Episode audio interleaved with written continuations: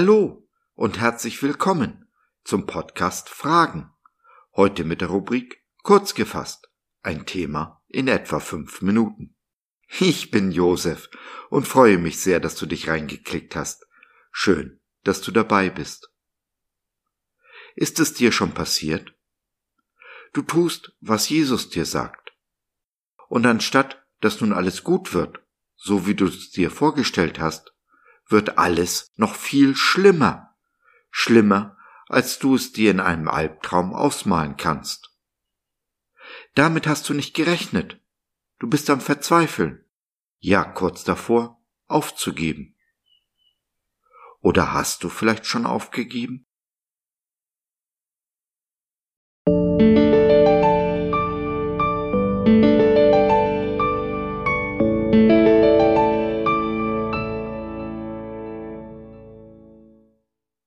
Erstverschlimmerung. Wenn Medizin und Leben aufeinandertreffen. Selig sind, die nicht sehen und doch glauben. Johannes 20, der Vers 29b. In der Medizin gibt es den Begriff der Erstverschlimmerung.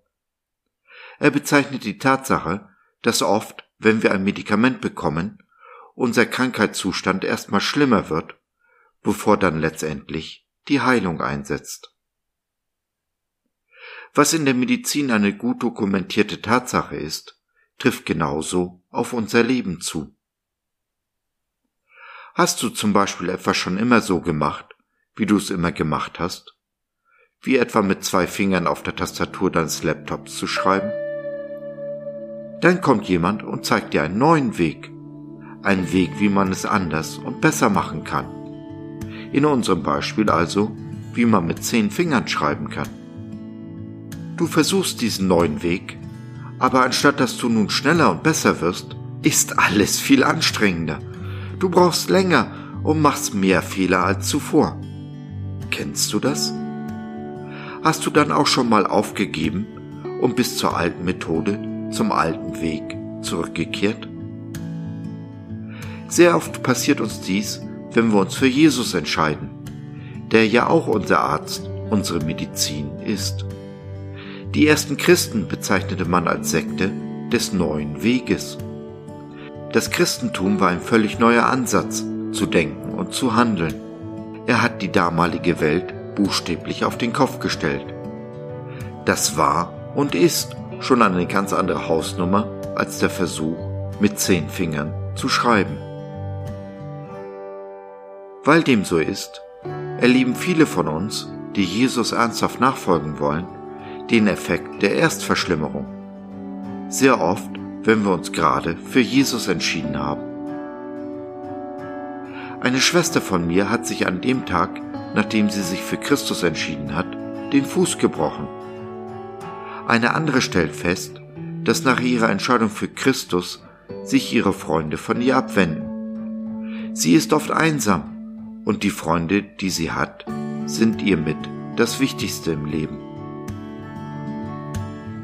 Oder wir entscheiden uns, Jesus zu gehorchen, zum Beispiel denen zu vergeben, die uns übel mitgespielt haben.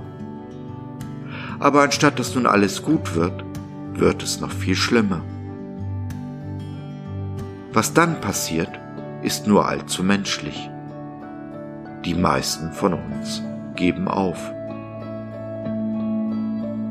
Das ist so schade, denn in diesem Fall werden wir nie erfahren, wie dicht wir davor standen, dass Jesus alles zum Guten wendet. In dem Begriff Erstverschlimmerung steckt auch der Trost. Es ist ein zuerst.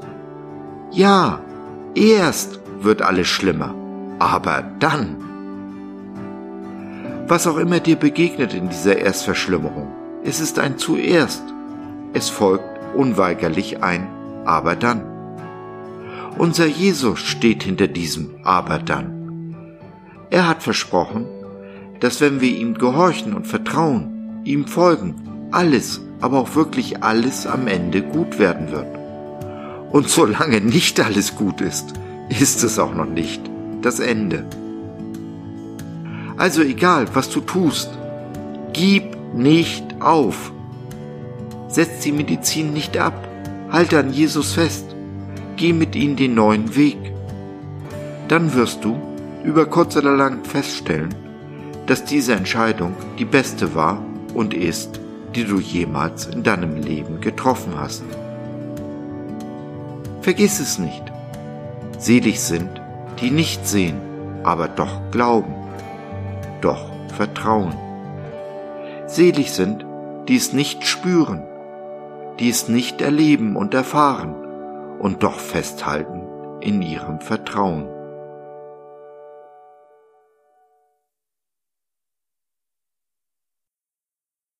Wenn du kurz davor bist, aufzugeben, du mit jemandem reden und oder beten möchtest, dann nimm doch Kontakt mit uns auf oder nutze unser Info- und Seelsorgetelefon www.gott.biz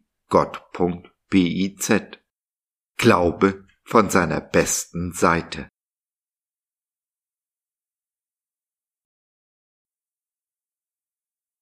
So, das war's für heute.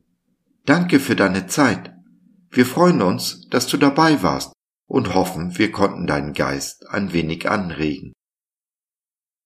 Wenn du mit uns beten möchtest, in unserem Gute Nachtgebet über Zoom oder vor Ort im Gebetshaus Krefeld, wenn du Fragen, Anregungen und oder Kritik hast, dann besuche uns doch im Web www.gott.biz.